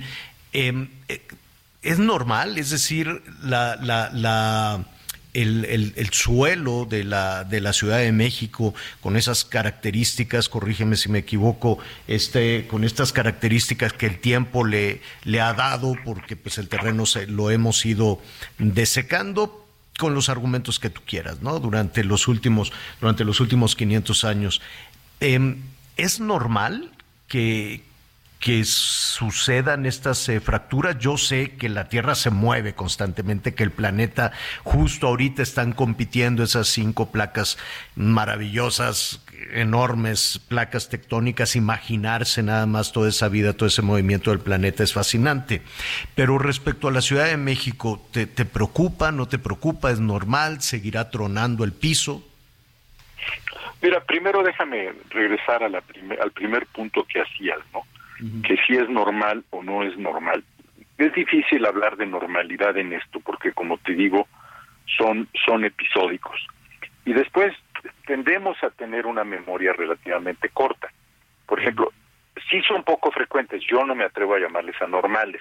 Y hemos tenido desde el temblor de anoche a las 10.20 de la noche, hora local, pues hasta la última vez que vi 14 réplicas y 14 sismos más pequeños que este, casi todos de magnitud 1.1, 1.8, muy pequeñitos que la gente inclusive probablemente no ha sentido que lo registran los instrumentos. Entonces sí es una cadena de sismos muy típica. Hay un evento de una cierta magnitud y le suceden réplicas que por definición son sismos de menor magnitud eh, este, que ocurren cerca del epicentro. Pero en cuanto a normalidad o no normalidad, también tenemos que recordar que no es el primero. No sé si tú recuerdas, en junio, déjame, junio, de junio a agosto del 2019, también en el occidente de la ciudad, un poquito más al norte de este punto, se registró también una serie de temblores en donde el temblor más importante fue más grande, fue 3.2. Este, y se sucedieron varias varias réplicas también que tenía muy asustada a la gente. Sobre todo ahí hubo la preocupación adicional de que se está construyendo de la extensión de la línea 12, la, la, subterránea, digamos, este, que llega hasta observatorio, y había mucha preocupación por eso. Entonces, pues hace apenas un par de años tuvimos una situación, tres años tuvimos una situación muy similar a esta. Y si vemos así el pasado, también lo vemos. Entonces, pues hay veces que olvidamos, ¿verdad? Que vivimos en una zona sísmica y, lo, y el problema, digamos, le llamo problema, pero por decir, una de las características que son más sorprendentes es que, por ejemplo, estos sismos que te hablo del 2022, que recordarás, probablemente ocurrieron por ahí por el Panteón de Dolores, un poquito más al norte de esta zona, luego ocurrieron estos aquí, luego hay algunos en Milpalta, pero lo que sí es cierto, y hay que admitirlo, pues que ha estado un poco más activo de lo que normalmente es, y esperemos que pues con esto, esta secuencia esta secuencia pare, aunque no hay forma de predecir nada. Sí, no, no, ese es, la, ese es el otro, esa es la otra situación, ¿no? En, en, en todos estos temas no es como con los huracanes o con, eh, con otros fenómenos naturales que puede, que puede haber una, una, ¿cómo se dice? Pues una, una prevención, ¿no? Digo, lo, lo, que nos queda es aprender, lo que nos queda es aprender de, de dónde estamos, en, de dónde estamos eh, viviendo. Yo quisiera aprovechar independientemente de los macrosismos para eh, consultarte. El eh, Popocatépetl es un volcán activo, también es precioso, es maravilloso, hay que tener muchísima eh, precaución, sobre todo aquellas personas que pues constantemente quieren hacer las, las excursiones y demás, porque puede tener eventos explosivos este, muy, muy importantes como los que se han registrado pues, en los últimos días, yo me atrevería a decir en las últimas horas. Sin embargo, hay un fenómeno que también ha llamado eh, un poquito la, la atención eh, en las últimas horas con el, con el Popocatépetl y es el ruido. Las estaciones de monitoreo del volcán, em, pues justo en este, justo en este momento están eh, reportando que en las últimas horas son 225 exhalaciones y 5 explosiones, pero ayer además compartían en este centro de monitoreo el ruido formidable, muy potente, que ha hecho el eh, volcán. Eh, ¿Han ustedes eh, conversado también sobre esta situación? me queda claro que no tiene nada que ver el volcán con los eventos de la Ciudad de México, ¿así es?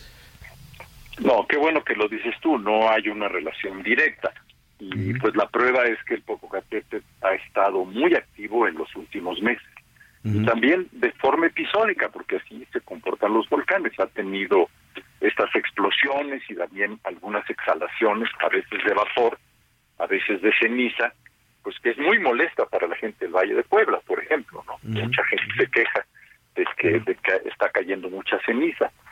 Pero pues son también fenómenos este, episódicos que, de repente el volcán está tranquilo, pero tampoco ha dado, y de repente más activo, pero tampoco ha dado muestras. Y eso es algo que me gustaría enfatizar, tampoco ha dado muestra de estar este, en un proceso de, de, activación que represente un gran peligro para la población cercana porque este, también hay que hacer un poco de memoria, como te digo. Este, ahorita lo vemos, están los sismos, la gente se asusta y tiende a hacer correlaciones. Pero si vemos un poquito más al pasado, vemos que el volcán ha estado muy activo eh, y, mucha gente cercana está sufriendo las consecuencias, sobre todo de, las, cenizas. Con la ceniza. y, no, y no ha habido sismos. Entonces, pues igual vivimos en una zona sísmica, una zona volcánica, eh, que nos trae ciertos pues, beneficios, ¿verdad? Pero por otro lado, tenemos que aprender a convivir y a construir en caso de los sismos. Tiene razón. Gerardo Suárez Reynoso, investigador del Instituto de Geofísica de la UNAM. Muchísimas gracias. Al contrario, gracias a ustedes. ¿eh? Gracias. Una pausa y volvemos.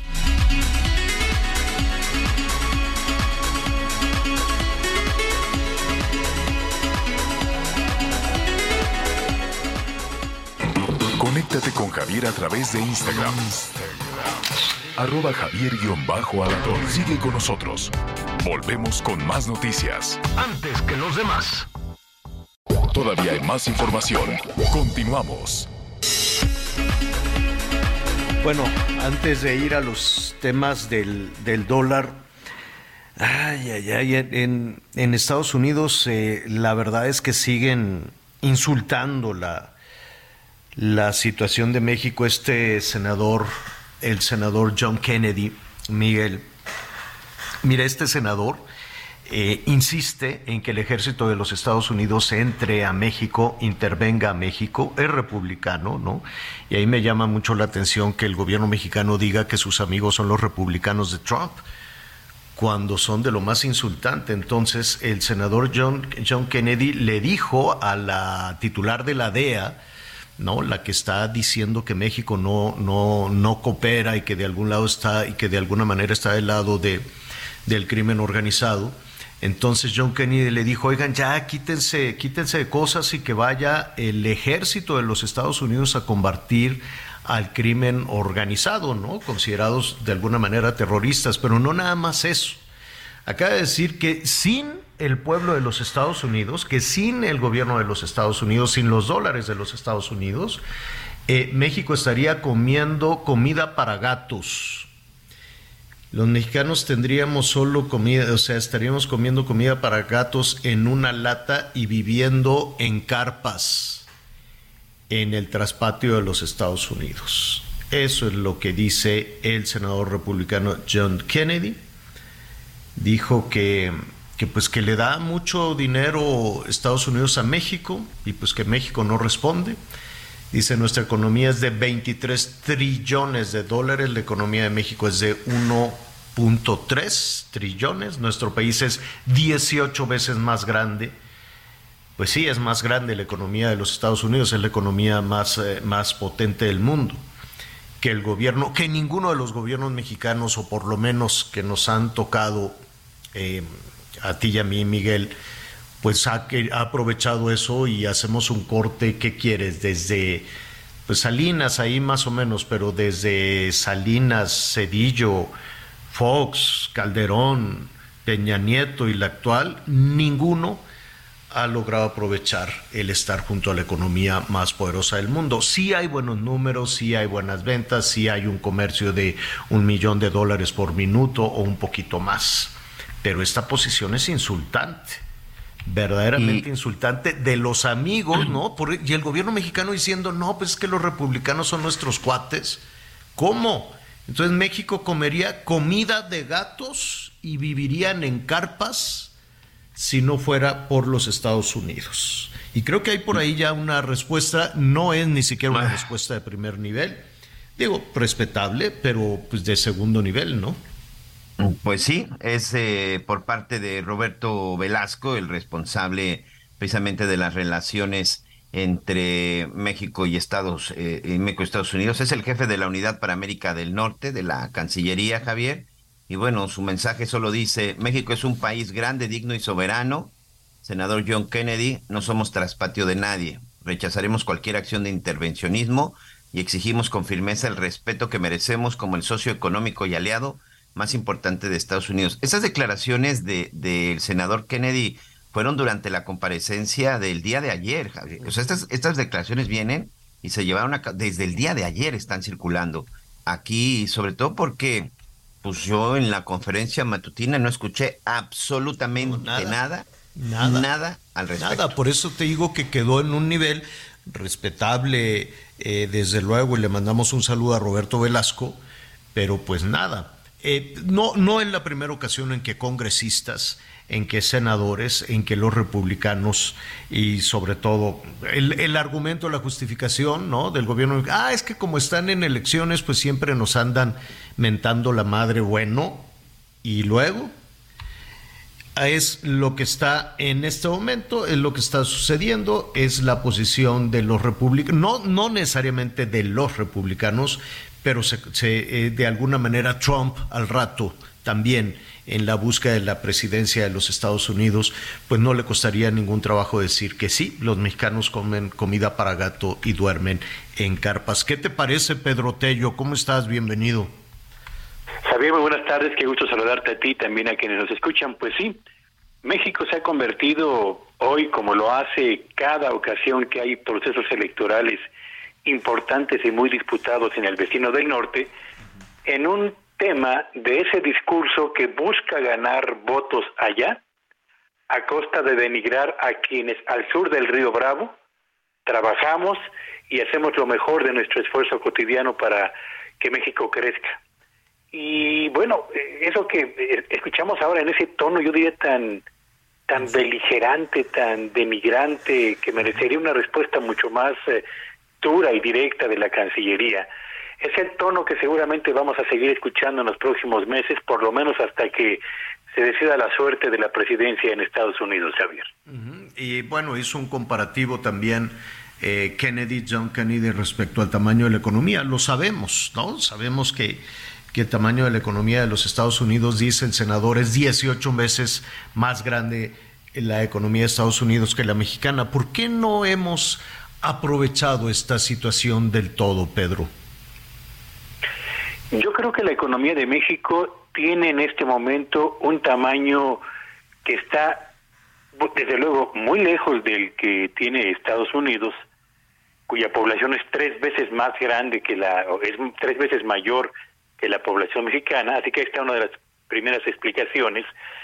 Segundo, en México yo creo que no hemos avanzado tanto como deberíamos de hacerlo, Javier Auditorio, porque desde principios de los años 80, tenemos prácticamente más de cuatro décadas, abandonamos en México la idea de planear con empresarios y con trabajadores e intelectuales y gobierno el destino o el rumbo que debe seguir nuestro país para alcanzar un desarrollo más incluyente, para fortalecer al agro, para tener una industria competitiva y para el desarrollo del sector de los servicios. Tenemos cuatro décadas, y esto creo que es muy importante no perderlo de vista, en los que se ha desechado la idea de la planeación en México y no hay nación, Javier Auditorio, que pueda mejorar consistentemente su, la posición de su actividad económica y desde luego tampoco mejorar las condiciones de bienestar de sus habitantes, particularmente de las familias que más lo necesitan porque son las que menos tienen, si no hay un plan de navegación que nos permita ordenar el trabajo del gobierno, complementarlo con la inversión de los empresarios, el desarrollo de la productividad de los trabajadores y particularmente, diría yo, la mejoría en la productividad del campo y de la industria para poder generar más y mejores empleos. Y, muy rápidamente termino señalando lo siguiente, China se convirtió en lo que es ahora la manufactura del mundo y Corea alcanzó el nivel de desarrollo industrial que ahora mismo tiene, lo mismo que Japón y Alemania después de la o durante la posguerra, gracias, gracias y lo quiero subrayar, a que gobierno, empresarios y trabajadores se sentaron en la misma mesa a decidir el rumbo, los compromisos que cada uno iba a asumir y la manera de coordinar el trabajo de todos a favor de un propósito común.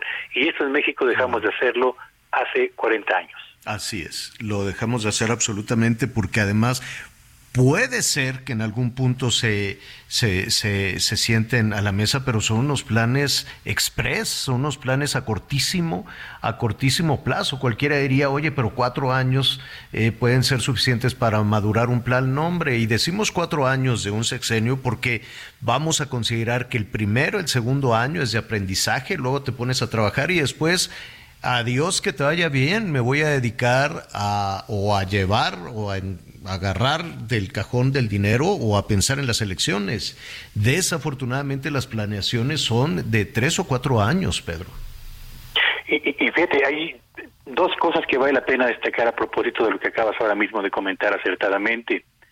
En México reinventamos la, el rumbo al que, se, al que nos quiere llevar cada gobierno una vez que termina el periodo sexenal del que ha dejado el poder y no hay planeación del desarrollo económico de un país que pueda generar resultados alentadores si solamente se circunscribe a seis años.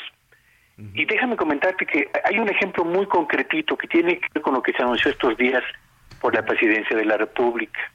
El proyecto del corredor transísmico, que eh, me parece que es uno de los proyectos económicos más interesantes de este país, que no hace sino repetir a escala ampliada y de manera mucho más localizada el proyecto de zonas económicas especiales que en su momento Enrique Peña Nieto durante su gobierno trató de llevar adelante sin éxito. Y tan pronto llega este gobierno, eh, Javier, y decide literalmente liquidar ese proyecto. Transcurren los primeros cuatro años de este gobierno y deciden retomar una parte de ese proyecto. Es decir, eh, no hay manera de que un país pueda avanzar dando atrás a proyectos que a lo mejor estaban avanzando mal, pero podían corregirse y luego retomando esas ideas a finales de un sexenio, ¿no? Para tratar de impulsar nuevamente el crecimiento de la economía mexicana. No es posible avanzar así, pues. Y mira, ese transísmico es, es increíble porque se dice en voz alta todo el tiempo, pero creo, y voy a revisar un poquito más, creo que el que avanzó más en ese plan de conectar de, de, en el transísmico fue este Maximiliano en el siglo XIX. Mediados del siglo XIX, nada más que llegó con su ferrocarril hasta la Ciudad de México, le faltó desde luego la, la conexión con, con, eh, con el Pacífico, pero fue Maximiliano de Habsburgo el que más avanzó, todo lo demás ha sido pura piña. Oye, Pedro, eh, eh, el tema es es importantísimo, desde luego, y es lastimoso que, que lo sabemos, lo tenemos detectado, los analistas financieros como tú, este, los asesores financieros lo tienen perfectamente claro y se debería escuchar, pero pesa demasiado la competencia electoral, pesa, pesa muchísimo las, las ocurrencias en ese sentido y lo que estaremos viendo a continuación, bailables, canciones, ocurrencias, chistoretes, cosas por el estilo más allá de un tema de una verdadera política de Estado. Hay, hay un tema que además, por el que además te, te, estamos este, molestando, Pedro, que tiene que ver con el peso, la cotización del peso frente al dólar pues está muy bien para quienes tienen que pagar ahí unas, eh, unas deudas o lo que tú quieras, o había planes de personas que necesitaban comprar algo de insumos, algo de maquinaria y dicen, oye, pues ahorita el peso está por abajo de los 18, no sé, ahorita te voy a decir exactamente, pero creo que estaba en 17.60, en más 17.55. ¿Eso es una buena noticia? Yo creo que es una noticia que favorece a ciertos sectores de la economía, pero perjudica a otros.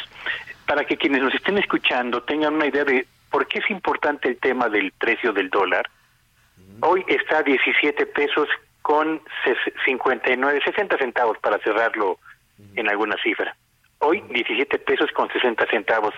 Pero déjenme recordarles que el 23 de marzo del año 2020 el dólar valía más de 25 pesos.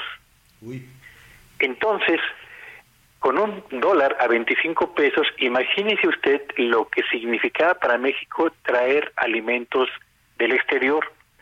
Pagábamos una cantidad mayor de pesos entonces para traer los alimentos que no producimos en cantidades suficientes. Y lo mismo ocurría con las materias primas, con los combustibles, con la maquinaria y con el equipo que eran necesarios para la economía mexicana. Hoy, tener un dólar barato permite importar alimentos, digamos, a un precio menor al que tendríamos que pagar si el precio del dólar fuese el precio de equilibrio con respecto a nuestra moneda. Así que favorece a los importadores de alimentos, de materias primas, de maquinaria, de equipo, pero le pega a los exportadores mexicanos, porque en Estados Unidos tienen que desembolsar más dólares para poder importar los productos que México vende. ¿Cuáles? Automóviles, electrodomésticos, eh, maquinaria, equipo, productos electrónicos, etcétera. Pero además, Javier, en la medida en la que el dólar es más barato, quienes en México reciben remesas obtienen menos pesos a cambio de la misma cantidad de dólares que antes recibían. Así que eh, cuando el precio de las divisas presenta situaciones como la que tuvimos el 23 de marzo del 2020 o la que tenemos ahora, siempre hay ganadores y perdedores. En todo caso, yo lo que diría es que lo importante para un país como el nuestro es que no se presenten vaivenes tan importantes en el precio de la divisa americana que descontrolen finalmente exportadores, importadores, etcétera, a la hora de definir cómo cotizar aquello que van a comprar del exterior o cómo cotizar aquello que van a vender al exterior. La estabilidad cambiaria es lo mejor para una economía como la nuestra, que necesita precisamente eso, condiciones que le permitan a los que invierten saber razonablemente lo que está ocurriendo y anticipar razonablemente lo que puede suceder hacia adelante para por ello mismo decidir con qué horizonte invertir y en qué sectores hacerlo.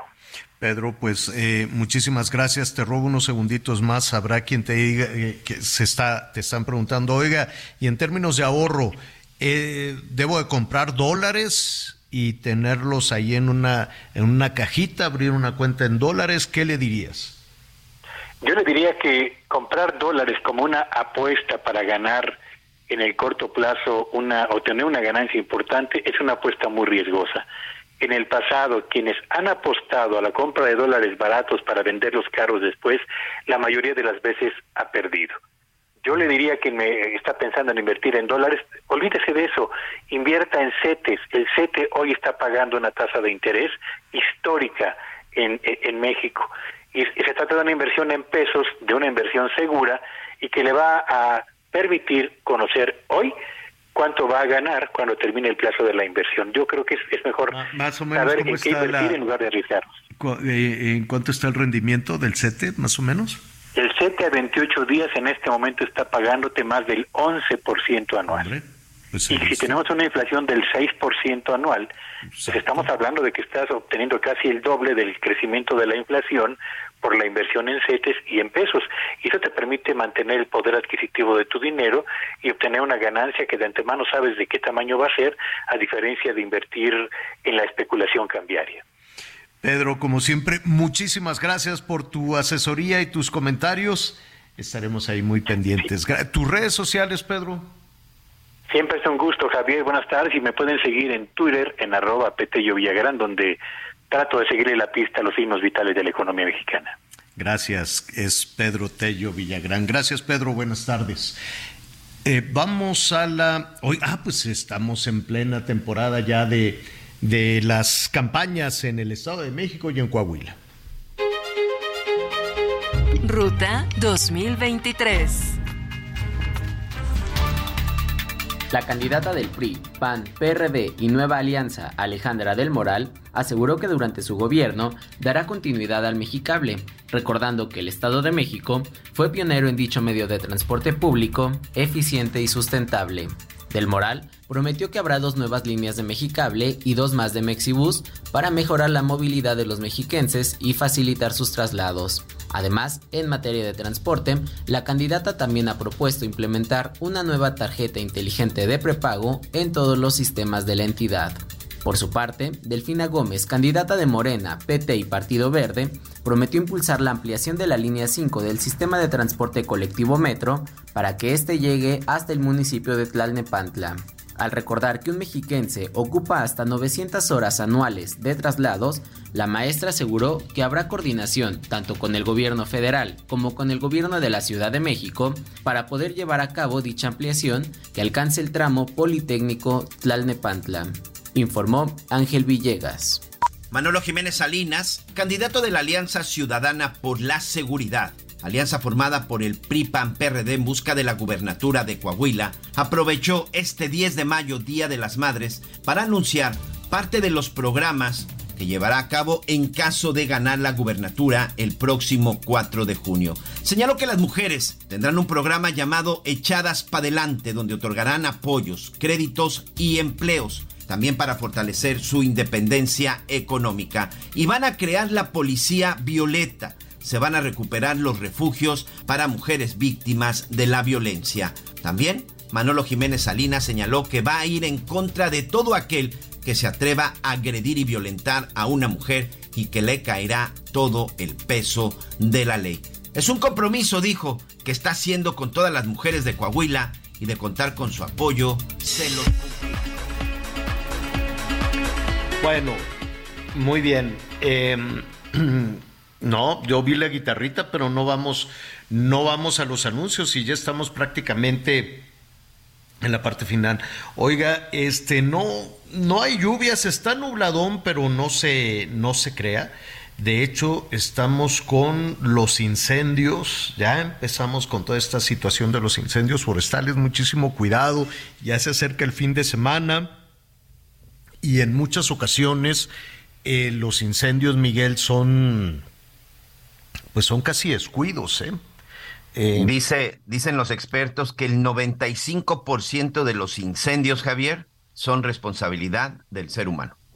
Sí, 95%. Otros, pues, que cayó un rayo o que, o que algo por el estilo. ¿Cuántos hay? En este momento hay 107 incendios activos. 107 incendios activos, algunos más grandes que otros. Hay 17 incendios en áreas naturales protegidas. No sé por qué les va tan mal a las áreas naturales protegidas. Porque, mire, yo sé que en algunas zonas de, de, cultivo, pues eh, con, como vienen las lluvias, están preparando la tierra y este, siguen todavía con este sistema de quema y se puede salir de control en muchas ocasiones, pues eh, que tienen pues eh, tienen eh, eh, saben cómo hacerlo de manera controlada, pues, y de utilizar como abono las cenizas, de poder preparar la tierra para la temporada de lluvias, etcétera, etcétera, pero pues también se salen de control. Entonces hay que tener muchísimo cuidado con eso. muchísimo cuidado con las personas que van de día de campo y prenden ahí la fogata. Pues los que vivimos en las ciudades, a menos de que seas Boy Scout o algo por el estilo, la verdad, Miguel, con trabajo sabemos prender el carbón para la carne asada y luego pues no sale volando la chispa y soplale más y es un sopladero el carbón.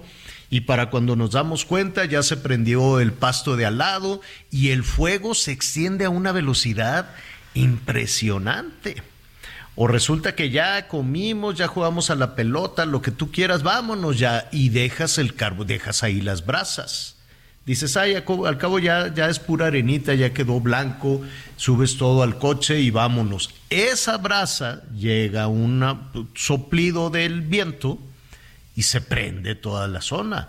Yo sé que no lo hace la gente de manera intencional, pero si usted va a prender carbón, apáguelo totalmente, apáguelo totalmente, no lo deje así nada más de que ya quedó la pura bracita blanca, no, no, no, apáguelo, no sé cómo, mejor no. el día de hoy de preferencia mejor que ni ni, ni, ni, apliquen esa, porque sabes también cuál es otro de los detalles, Javier, mm. que de pronto cuando tú estás prendiendo el carbón, brinca y con el viento una pequeña chispita que se lleve es, es suficiente. Yo creo que, mira, Guerrero es el estado que tiene el, mayor problema. 6.260 hectáreas afectadas. Durango está en segundo lugar con 4.550. Le sigue Oaxaca, México y Quintana Roo, señores, casi 3.000 hectáreas y también la mayoría de los casos en zonas este, ecológicas, en zonas eh, de reserva ambiental. Ese nos están presentando los principales incendios. Y más ahorita, Javier, recordemos que pues que también desaparecieron los fideicomisos para combatir los incendios forestales. Sí, no, no hay quien. ¿Te acuerdas que al inicio del programa también recortaron el dinero de las brigadas? Y aquí estuvimos entrevistando a todos los responsables de protección civil antes de que cayera en desgracia, ¿te acuerdas con lo del dinero, con lo del dinero del hermano del presidente David León? Pues todos ellos este batallaban, batallaban muchísimo eh, con, con este ¿cómo se llama? Con, pues con las contrataciones. Se nos agotó el tiempo. Le adelanto que hoy por la noche, mire, Claudia Sheinbaum dijo que México está preparado para una mujer y entonces el canciller ya le contestó. ¿Qué le contestó? Se lo voy a decir hoy en la noche en Hechos junto con muchas otras, muchas otras noticias. Miguel Aquino, muchísimas gracias. Señor, buenas tardes, buen provecho. Gracias, Miguel. Yo soy Javier Alatorre. Ya lo sabe, a las diez y media en Hechos, Azteca 1 se va a poner buenísimo. Lo invito a que siga con nosotros en el Heraldo Radio.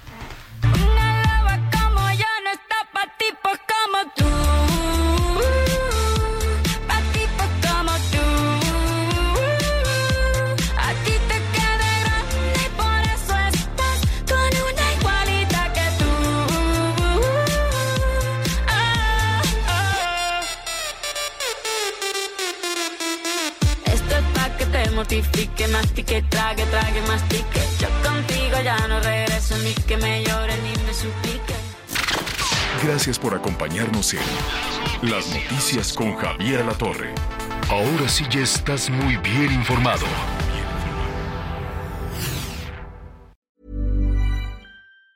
Planning for your next trip? Elevate your travel style with Quince. Quince has all the jet-setting essentials you'll want for your next getaway, like European linen premium luggage options, buttery soft Italian leather bags, and so much more. And is all priced at 50 to 80% less than similar brands. Plus, Quince only works with factories that use safe and ethical manufacturing practices. Pack your bags with high-quality essentials you'll be wearing for vacations to come with Quince. Go to quince.com/pack for free shipping and 365-day returns.